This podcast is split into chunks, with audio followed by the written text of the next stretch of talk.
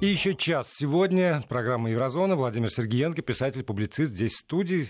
Владимир, продолжаем. Завтра будет выпуск, да, в понедельник? Да. Завтра по расписанию с 20 до 22 часов, я прошу прощения, подзабыл. С 20 до 22 часов Еврозона снова в эфире. Если у вас по ходу сегодняшнего разговора возникают какие-то мысли, комментарии, может быть, вопросы, то наши координаты постоянные слушатели знают. Для остальных напомню, 8 903 170 6363. Это для тех, кто пишет нам в WhatsApp и Viber, не звонит, а пишет. И смс-портал 5533 и слово «Вести» в начале сообщения обязательно.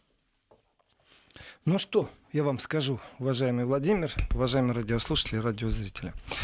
Значит, по совместной декларации, которая действительно ну, на таком ми- минимуме э, нашли компромисс, э, ну, не так много там о чем компромисс нужно было достигнуть, но вот один из важнейших — это принцип многосторонности вместо слова борьба с протекционизмом. Ну, я когда читаю такие сообщения, думаю, господи, ну какой же тут компромисс? Одно дело борьба с протекционизмом, вот здесь все понятно, кто прав, кто виноват, кто вообще протекционист. И совсем другое дело — это принцип многосторонности. Это не компромисс на самом деле как бы кто не пробовал выдать это за успех, это абсолютно не успех, это провал. Потому что ну, не могут 19 стран справиться с одним Трампом, с одним США. Не могут. Не могут. И вот он не хочет, чтобы там стояло что-то против протекционизма. Забудьте, пожалуйста, о демократическом большинстве. Демократия проголосовали, пришли к мнению, большинство победило, ура, хорошо, мнение народа. Вот 19 за, один против. И они не могут ничего с ним сделать. Ну, может быть, Путин прав в том смысле, что на ТЭС вообще не было никакого текста, а здесь хотя бы в таких формулировках ну, По удалось крайней мере, да, науч, научились работать. Да. Но... Хотя хотя бы так. Здесь очень, очень четко, очень четко и очень понятно, что ну, нету демократии в том виде, о которой кто-то рассказывает. Есть право сильного, право богатого, право быстрого, э, и конкуренции честной вообще нет. Вот вообще нет. Америка Фест, оно все замечательно, если бы я жил в Америке. Я в Америке не живу, поэтому мне эта идеология чужда, неприятна, и с ней надо что-то делать. И это не простой американец, который э, может меня выслушать, понять, осознать. Нет, это нужно менять идеологию всего кабинета президента, но это же нереально. А если это нереально, значит, оно так и останется в нереальном проблеме. Значит, э, что еще было в документах? Проблема миграции. Ну, она как? Она же упоминается лишь там аж одной строчкой. Ну, ну, два предложения, не больше. Значит, в том, что глобальные проблемы, имеющие гуманитарные, политические, общественные и экономические последствия. Во, все, поговорили проблема миграции, G20 поговорили. Ради этого не стоило ехать в Буэнос-Айрес. А что вы ожидали? Что они напишут, что, что надо остановить поток мигрантов? Или что Запад, э, богатый миллиард, должен обязательно отдавать долги по отношению к остальным и принимать всех подряд? Вот как, э, какую что, формулировку? Что я ожидал? Да. Я вам сейчас скажу, что я ожидал. В принципе, вам говорит о чем-то название Линдхольм? Линдхольм? Да, или Штегебукт.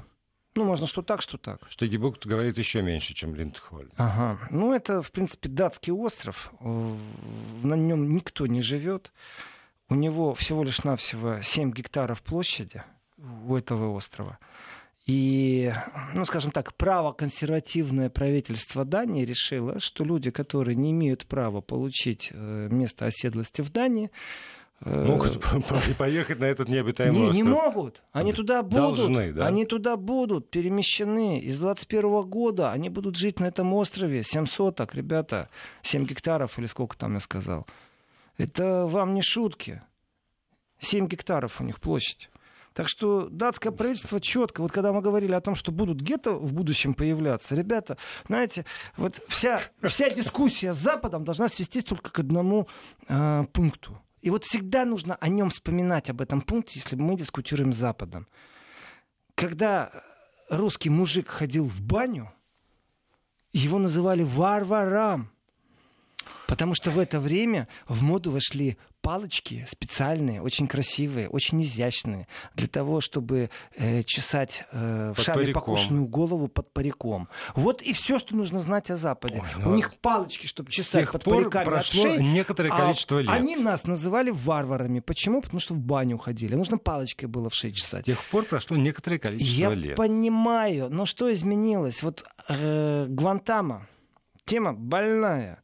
Я не слышу регулярных криков по Гвантаму. Я слышу регулярные крики по Крыму, по Донбассу. Я не слышу. Я же не только в русскоговорящем пространстве существую. Я существую в других пространствах языковых. И там нету криков о Гвантаму. Каждый день нужно говорить, что там существует э, особая зона, в которой не действуют права человека. Все, точка. Вот не действуют права человека. На этой планете есть место, куда можно украсть в Европе любого, через тайные тюрьмы попытать немного, ну, воды в рот столько лить, чтобы он понял, что он сейчас захлебнется и жить не будет, чтобы страх панический был, чтобы инстинкт выживания и самосохранения включился. После этого отправить вот эту особую зону. Но вот европейцы, э, в данном случае датские власти, придумали очень хитрую вещь. Это остров Линдхольм, и это, это уже все, это, это уже факт. Они Уж уже об этом заявили. В провинции у моря. Они, э, ну, я насчет климата Гвантама мало знаю. И я думаю, те, кто живут там в клетках и иногда слушают 24 часа в сутки громкую рок-музыку, э, им глубоко наплевать на климат. Но европейцы, вот они более так гуманно будут делать особые места поселения. Вот эти особые места поселения, если в заключительном э, документе сказано очень скромно по поводу э, мигрантов, ну, скромнее не бывает просто. Да, это проблема гуманистического плана потрясающая. Я так рад за них, что они об этом говорят. Нам слушатели напоминают, что у Дании вообще-то есть остров покрупнее, называется Гренландия. Э, кстати, по поводу Гренландии. А Злая знаете, шутка, да. Э, по поводу шутки. А знаете ли вы, что остров Гренландия, э, в принципе, рассадник сепаратизма? Гренландия время от времени поднимает вопрос, чтобы выйти из состава Дании. И почему она это делает? Потому что, когда Гренландия жила на датских королевских дотациях и имела вот эти аккуратненькие домики и полторы улицы, то их это все устраивало. Правда. Угу. Когда они обнаружили вдруг, что у них там сокровища, э, алмазы, самоцветы, газ, нефть и куча гномов, которые могут это достать, я имею в виду гномы, это международные концерны, которые с большим удовольствием начнут бурение, только дайте право. И когда они поняли, что за то, что они пару лет получали субсидии из центра, из здания, теперь они должны пожизненно отдавать все свои сокровища, они вдруг зачесали и сказали, как-то тут нехорошо и нечестно. И Дания в этом отношении очень жестко э, не понимает эту позицию и говорит, забудьте о том, что вы можете отделиться. А Гренландия время от времени поднимает вопрос о такой конкретно сепаратского толка. Это не секрет. И по поводу переселения на Гренландию, я думаю, мы мало слышали о Майданах в Гренландии, а также о сепаратизме. Не хватало им только мигрантов, чтобы бы Дания подкинула, тогда, тогда точно, если они бы сказали, что они будут мигрантов, которые не имеют права на политическое убежище или на право оседлости, э, будут выселять туда, то, конечно, тогда сепаратисты получат еще э, больше обоснований, почему да. они должны э, отказаться от централизованной поддержки. Между прочим, в школе речь за сепаратистах, вы знаете, да, что у нас два испанских главных сепаратиста голодовку объявили, которые в тюрьме. У нас теперь есть в Европе голодающие политики. Это сепаратисты из Каталонии. Два лидера. Насколько я знаю, пока что она бессрочная. Опять же, если в случае с Францией я спрашиваю, ну где печеньки, кто раздает эти печеньки, при том, что не в том смысле, что народ подстрекать на свержение власти, не в том смысле, что демонстрировать, что, смотрите, вы печеньки на Украину возили, что вы наделали. Нет, абсолютно нет. Просто они не знают, какие вкусные печеньки, например, делают в России. Вот и все. Только из, из гуманных целей я бы им печеньки поставлял во Францию. Никакой политической подоплеки. Пусть попробуют и познакомиться. И обязательно снять, вот если я представляю культурного француза, подойти к нему и сказать, вот ты протестуешь, вот мы тебе термос принесли, вот тебе печеньки, попробуй снять это все крупно. Как француз будет говорить мерси и с улыбкой поедать печенье принципе, политика не сводится к подколкам и за взаимным ирониям. Но вот, опять же, открываю швейцарскую, австрийскую, немецкую, польскую и французскую прессу. и начинаю искать, кто и как проходится по голодовке испанских э, политиков бессрочные. Понятно, что они только, вот, только она объявлена. Это не значит, что они там неделю уже голодают.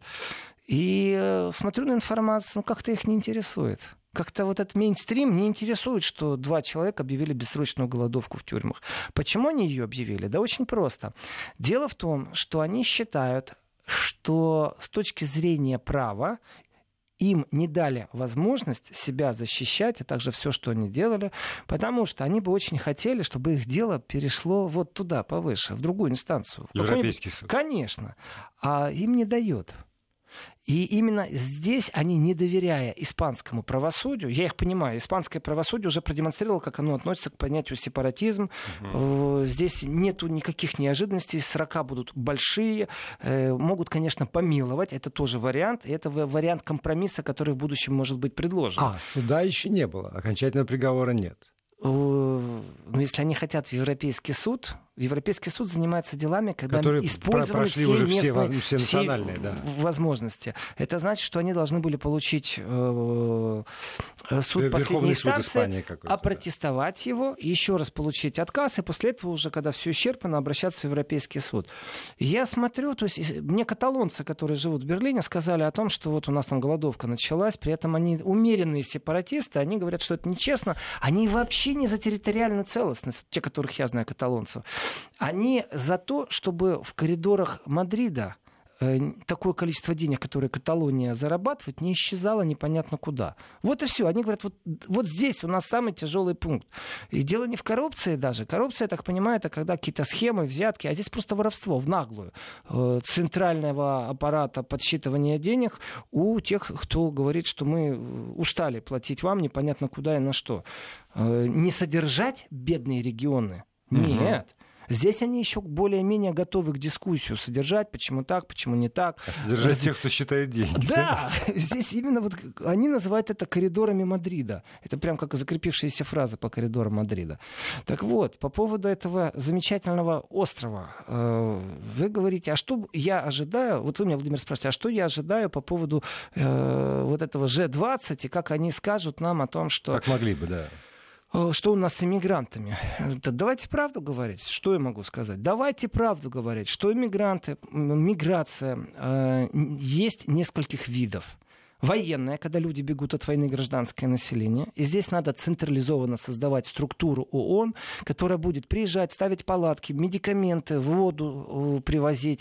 И пусть они централизованно получают на это деньги, и мы знаем, что они этим занимаются. У них есть корабли, у них есть наблюдатели, и у них есть волонтеры, которые будут собираться со всего мира. Это будет правильное решение. И у нас есть другая миграция, когда просто хорошо жить в Германии, поэтому надо до нее добраться, но при этом вопрос к правительству, почему изображают этих бедных сирот и обездоленных детей на рекламных плакатах. Ну, то же самое мы видим сейчас э, на границе Мексика-США практически. Мексика, та же самая Такие проблема. Молодцы, Я думаю, кстати, у России такие. тоже такая же проблема. Просто Россия ну, не выносит каких-то грустных детей э, на первой обложке журналов и телевидения со словами «мы должны их принять, мы обязаны». Есть трудовая миграция. Это будет после, уже после новостей. Еврозона. Продолжаем программу. У нас есть еще с вами сегодня 22 минуты. Владимир Сергеенко, писатель, публицист здесь в студии. Есть еще трудовая миграция. Так вот, о трудовой иммиграции и вообще мировых тенденциях. Понятное дело, понятное дело о том, что человек по своей сути стремится туда, где работа, легче, платят больше. Гарантированные пенсии, социальные выплаты, медицинское обеспечение. Это все понятно. Здесь все понятно. И, в принципе, один из упреков Европы в сторону России всегда, это что Россия недостаточно гуманна если я возьму сейчас философию, не конкретные претензии, а именно вообще вот глобально. Они такие все гуманисты. И они вот все такие гуманисты, они же тоже разные. И философия Меркель это совсем не философия Зейхофера. То есть министр внутренних дел не разделяет ее взгляды на то, что она хочет сделать, точнее хотела, все, ей уже не удалось. И в этом отношении, конечно, важно понимать, это первый шаг. Это просто Дания оказалась впереди всей Европы с этим островом. То есть те, кому не дают права оседлости, будут на этот остров, те, кого депортируют, будут на этот остров, и те, кто э, нарушили закон, будут тоже на этом острове. 7 гектаров это очень мало, э, значит, там, скорее всего, будет что-то типа, и простите вы меня, Владимир, за это Гетто. слово, нет, хуже.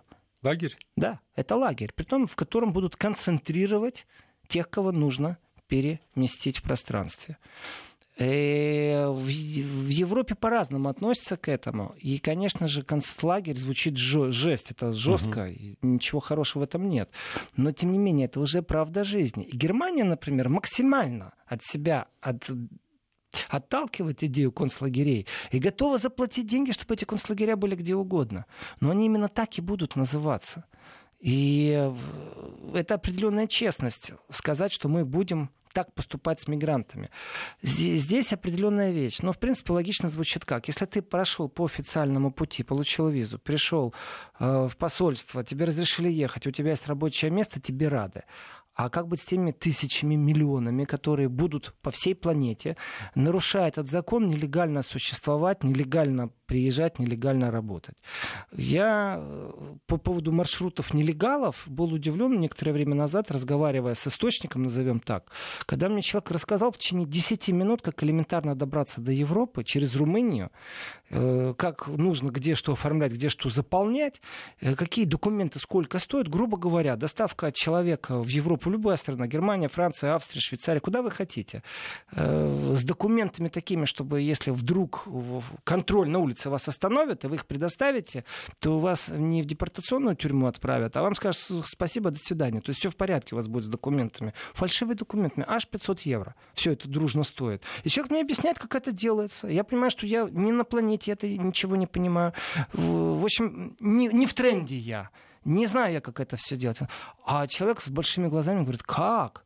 Да это же элементарно. Это же все да знают. все это знают. Я говорю, как все? Они говорят, ну, когда э, украинцы въезжают в Польшу, и вот эти документы приглашения раздаются с, ну, с гарантией рабочего места, там, пересечения Мгм. границы, ну, вроде кажется нам смешным с одной стороны, а с другой стороны, это же целая индустрия. Мы не знаем, потому что мы не нуждаемся в этом, слава богу. Но те, кто стремятся к лучшей жизни, если вы на G20 подняли уже этот вопрос, вот если уже вы говорите в итоговом документе о проблемах миграции, то, конечно, глобальная проблема, спасибо за это слово, я очень рад, что вот под итоговым документом стоит такая фраза, что это глобальная проблема, имеющая гуманитарные, политические, общественные и экономические последствия. И что теперь?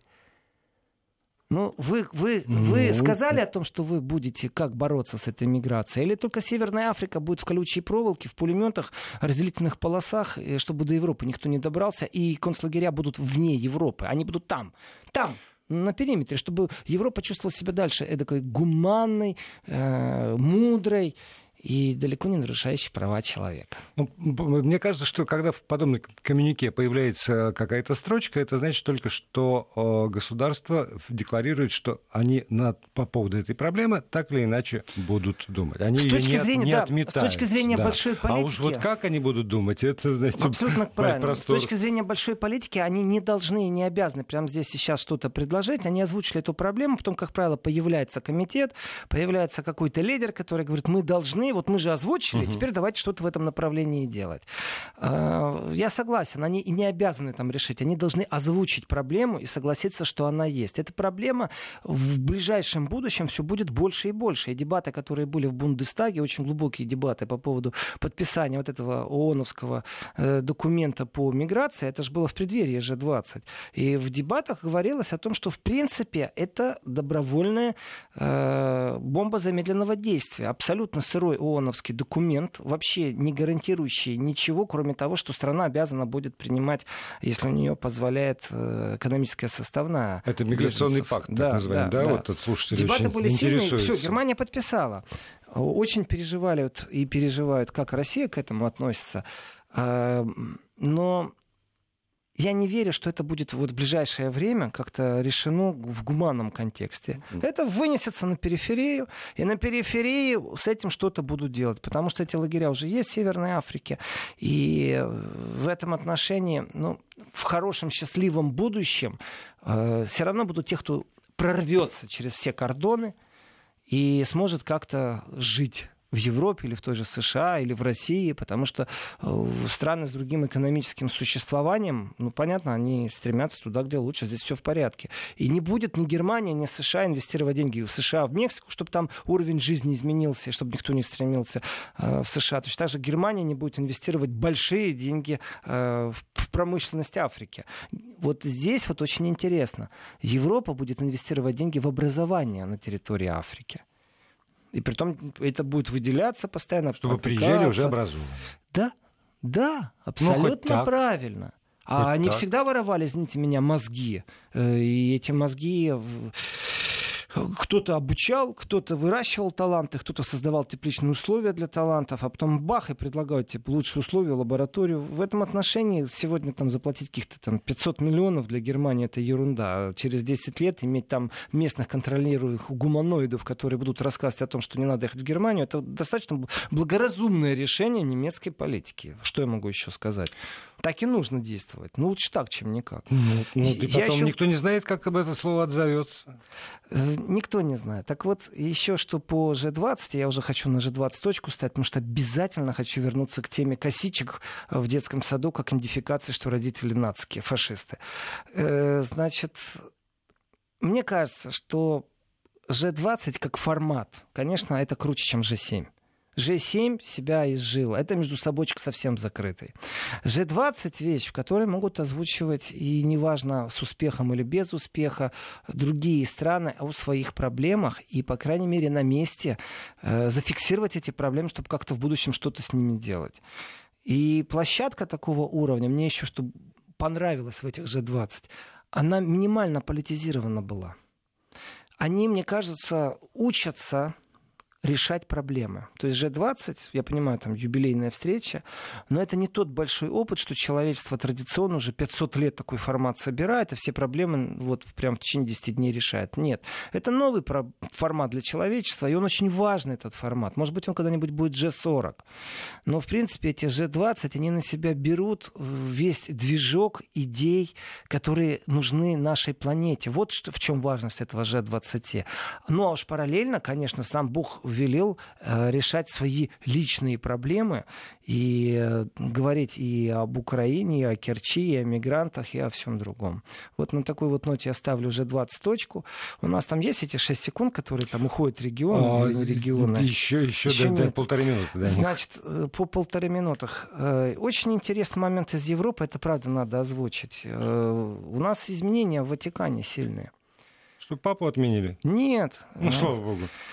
Папа как раз перестал быть либералом. Он сказал, что неуместно ваши либеральные модные штучки. Э, вы уж сложите, если вы, у вас мода на гомосексуализм, то вы тогда давайте не видите двойную жизнь, а просто сложите себя сам. Все же ожидали каких-то жестких изменений, что прямо вот сейчас католическая церковь чуть ли сейчас там не признает. Все, точка. Разговор закончен. Это очень важная новость, я ну, считаю. Франциск в этом смысле, да, он с самого, с самого начала. Что четко по пунктам сказано, во-первых, что это мода, Одно дело говорю я здесь на Вести ФМ на пару миллионов радиослушателей, совсем другое дело, когда это говорит Папа Римский. Это уже на один миллиард, э, это во всех церквях будет распространено жителей планеты. Он сказал, что это мода. Это мода, которую очень профессионально некоторые вбивают. И второе, что да, вот у него э, четкая позиция. Лучше, если они сложат себя сан, нежели будут вести двойную жизнь. Это не запрещение вести свой образ жизни, просто да, не надо приходить к нам с этим. Ответственность перед в нашу Богом. церковь. Да. Так что извините. Тут, тут я с ним абсолютно согласен. Так что Хочешь, Святой престол Франциска пожалуйста. меня обрадовал. Никакой либерализации церкви не будет. А у нас будет зато шестисекундная пауза. Мы ждем всех в этой студии. Вести ФМ. Ну и для тех регионов, которые остались на волнах федеральных э, вестей ФМ, Владимир Сергеенко, писатель-публицист, как и обещал, э, вернется сейчас к теме, которая уже Косичка. была заявлена. Да, как можно определить по внешнему виду ребенка, получается, да, э, вообще да, по, да, по ребенку, да, что в семье царят нацистские настроения? Да, очень просто. Ну, так, по крайней мере, в брошюре стоит, обучающей брошюре педсостав в детсадах. Между прочим, еще раз, это за деньги налогоплательщиков в Германии. Ну, при поддержке, скажем mm-hmm. так. Может, там какие-то деньги они сами дали. Второе. Э, при поддержке министра семьи разговор идет. И, конечно, я считаю, что это жуть и катастрофа. То есть принцип, что девочка в платье имеет косички заплетенные, что значит ее родители тяготеют к национал-социализму, к нацизму и вообще не нацики. Это чудовищно. Это чудовищно. С одной стороны. С другой стороны, вот извините, я сейчас вступлюсь. За косички? За, за позицию тех, кто это написал. Я еще раз говорю, это чудовищно, так. но я их понимаю. А вот, си- вот сидят чиновники перед которыми есть э, некая проблема. Я вам больше скажу, статистика у них лежит. Стати... У них статистика да. наблюдений, и все, что есть в этой брошюре, угу. это статистические данные, что, как правило, да. и дальше правило да, говорит само за себя. Если в семье на, на, на стене висит портрет Гитлера, то девочка обязательно будет в платьишке и с косичками. Ну, вот есть такая статистика, например. А, по, так, чи, например, чи, есть? Чиновник, нет, например, я говорю, чиновник должен принимать какие-то меры, потому что он так заточен. И тогда он, исходя из этих самых представлений, которые ему, конечно же, кто-то положил на стол аналитическую записку, выпускает брошюру, например, по поводу того, что если у вас есть девочка с косичками, то это значит в обр- обратная логика работает. Ровно так же. А, если, а если ваш сын слушает Владимир, рэп, то это значит, что вот Сегодня вот слушаешь ты джаз, а завтра а, родину да, продашь. Да, Владимир, и мы, мы с этим сталкиваемся. Это чиновничья логика. ваше чувство защиты чиновников немецких, которые переживают за будущее и детей. Между прочим, не только немецких. От обратного решили, ну, да. действовать. То есть Уже просто все с ног на голову нужно ожидать да. портрет Гитлера. Я понимаю, что вы защищаете чиновников, э, но позволю себе не просто не согласиться с вами, а сказать еще пару слов в защиту того, что это чудовищно. Почему чудовищно? Потому что по внешним признакам в обществе начнут детей различать, писать доносы в прямом смысле слова, что является нечестным. Нечестным по отношению к другим политическим движениям, нечестным по отношению к детям, которых могут э, превратить в козлов отпущения. Да. Есть да. случаи, И когда девочка же. пошла в школу, стала по-немецки хуже говорить, у них там 95% мигрантов, она по месту прописки пошла в школу, ее гнобили, гнобили, гнобили. Родители перестали ее в школу отправлять, потому что ну, ребенок приходит травмированный из школы все время. Э, так пришли э, сотрудники организации надсмотра за юношеством и молодежью и сказали, что если ребенок в школу ходить не будет, так они ребенка заберут. Они говорят, извините, у вас в школе по-немецки никто не говорит. А теперь другая крайность. Вот одна крайность угу. общества, а теперь другая крайность. Э, косички, девочка или мальчик, который стремится к спорту. Значит, существует описание подростков, которые опасны с точки зрения э, Ферфасунгшутца, это защита, федеральная защита Конституции Германии, и представляют потенциальную угрозу для общества в нацистском контексте, в ультраправом контексте, они тяготеют к двум вещам. Первое, они похищают стрелковые тиры, ходят, учатся стрелять. Второе, занимаются усиленно спортом. И по этим признакам их идентифицируют. Теперь смотрите, во-первых, воспитатель ставит в какое положение? Он что, должен заявить об этом куда-то? У меня девочка с косичками? Ничего себе у вас страна стукачей или что? Я не понимаю, это вы как теперь? Будете идентифицировать там коммунистов, здесь фашистов по косичкам? Да вы озверели просто. Извините. Извиняю. А, а как тогда э, учитель должен реагировать на это дело? Он замечает, ему кажется, что ребенок находится под воздействием этих идей. Он что же должен закрыть глаза и, и никак не реагировать? Конечно. И, тут, же, и тут же вызывается полиция. А давайте там, представьте себе, в России в детских садах сейчас будут говорить, если ребенок пришел с бантиками э, в сад а давайте, детский, а то давайте. значит его родители коммунисты, а мы страдали от коммунизма столько а, лет, надо их вообще тогда выставлять а почему, в угол. А почему же тогда тогда... чудовищно. Это чудовищно. Это чудовищно. Вот, Инфи... вот ровно так Ребенка чудовищно. попробовать идентифицировать по косичкам и наличию платья. А по, а по рисункам а, нормально знаете, его знаете, при, что? приписывать Владимир, и вызывать отделение абсолютно ваша российская позиция, потому что для вас некоторые вещи непонятны. В Европе грань между женщиной и мужчиной долгие годы пробуют стереть по гендерному признаку. Долгие годы, понимаете? Это в России женщины ходят на каблуках и в платьях, а там джинсы и подошва плоская, понимаете? Вы, вот здесь вот опасность, что опять у нее забирают право развиваться как женщине, как девушке. Она уже, если в косичках и в платье, она под подозрением, что она фашистка. И внутри меня живет протест, угу. как же она фашисткой может быть, да, тогда это плохо. Значит, чтобы а загримировать ребенка, если девочка я ему косички на... должен обрезать, нарисовала... сделать мальчишескую прическу и надеть брюки на него, да, вот он вам, пожалуйста, гендерный вопрос. А здесь девочка нарисовала рисунок на конкурс с радугой, и в, в, в Екатеринбурге вызывают в школу это подразделение Э по борьбе с экстремизмом и проверяют, а не является ли это пропагандой нездорового, значит, образа жизни. И не той ориентации. Так. До, маразм, я говорю, маразм, маразм в голове у чиновников, он крепчает, потому что у них есть, э, и у ваших, и у наших есть какая-то отчетность. Они среагировали. Понимаете, есть э, вызов, среагировали. На зарплату, что называется, и премию набрали. Только поэтому никто не так, думает ни хорошо. о детях, Владимир. ни о стране, ни о мире, Владимир, вообще ни о чем. Давайте так, можно оправдать все что угодно. Знаете, анекдот прекрасный, когда адвокат выигрывал любой случай и говорил, что могло бы быть и хуже.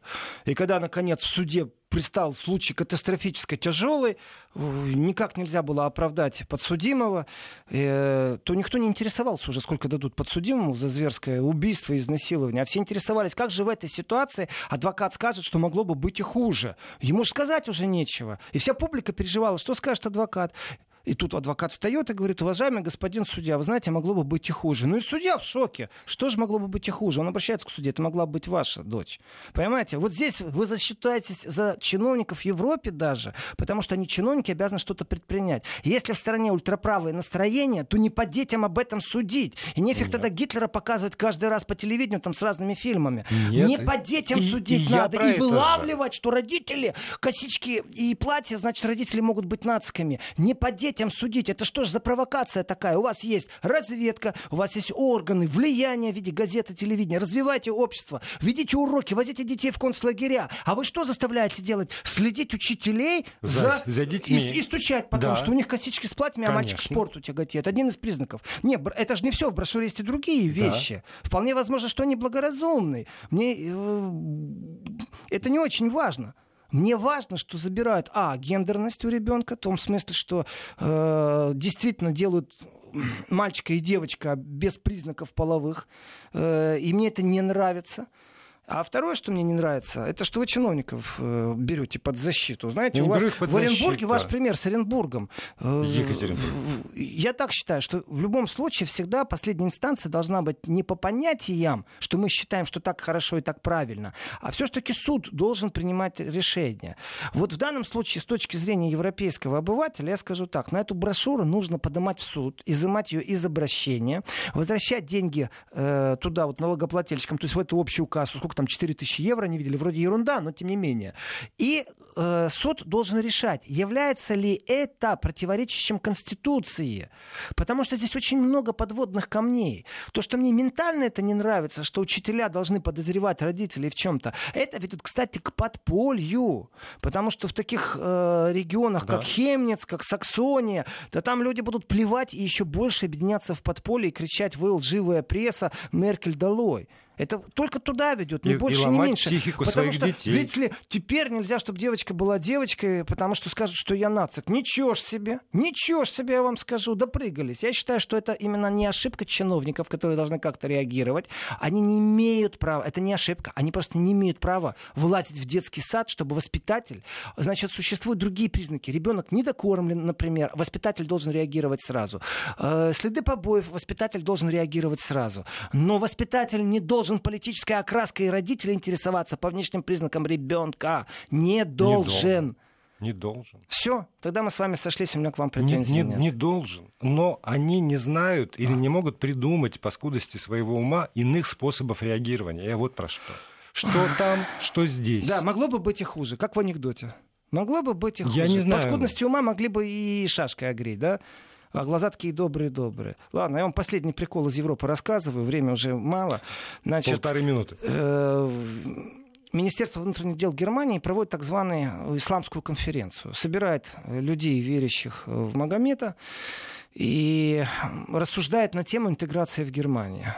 В принципе, это вещь регулярная, на ней выступает министр внутренних дел, и вообще спонсор является Министерство внутренних дел. Но это говорит об определенном уровне. У нас тут тоже определенный прикол. Я не знаю, как вы сейчас будете немецких чиновников защищать.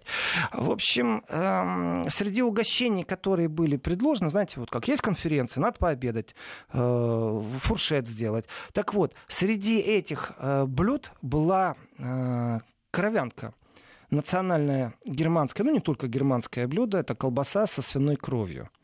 Угу. На исламской конференции.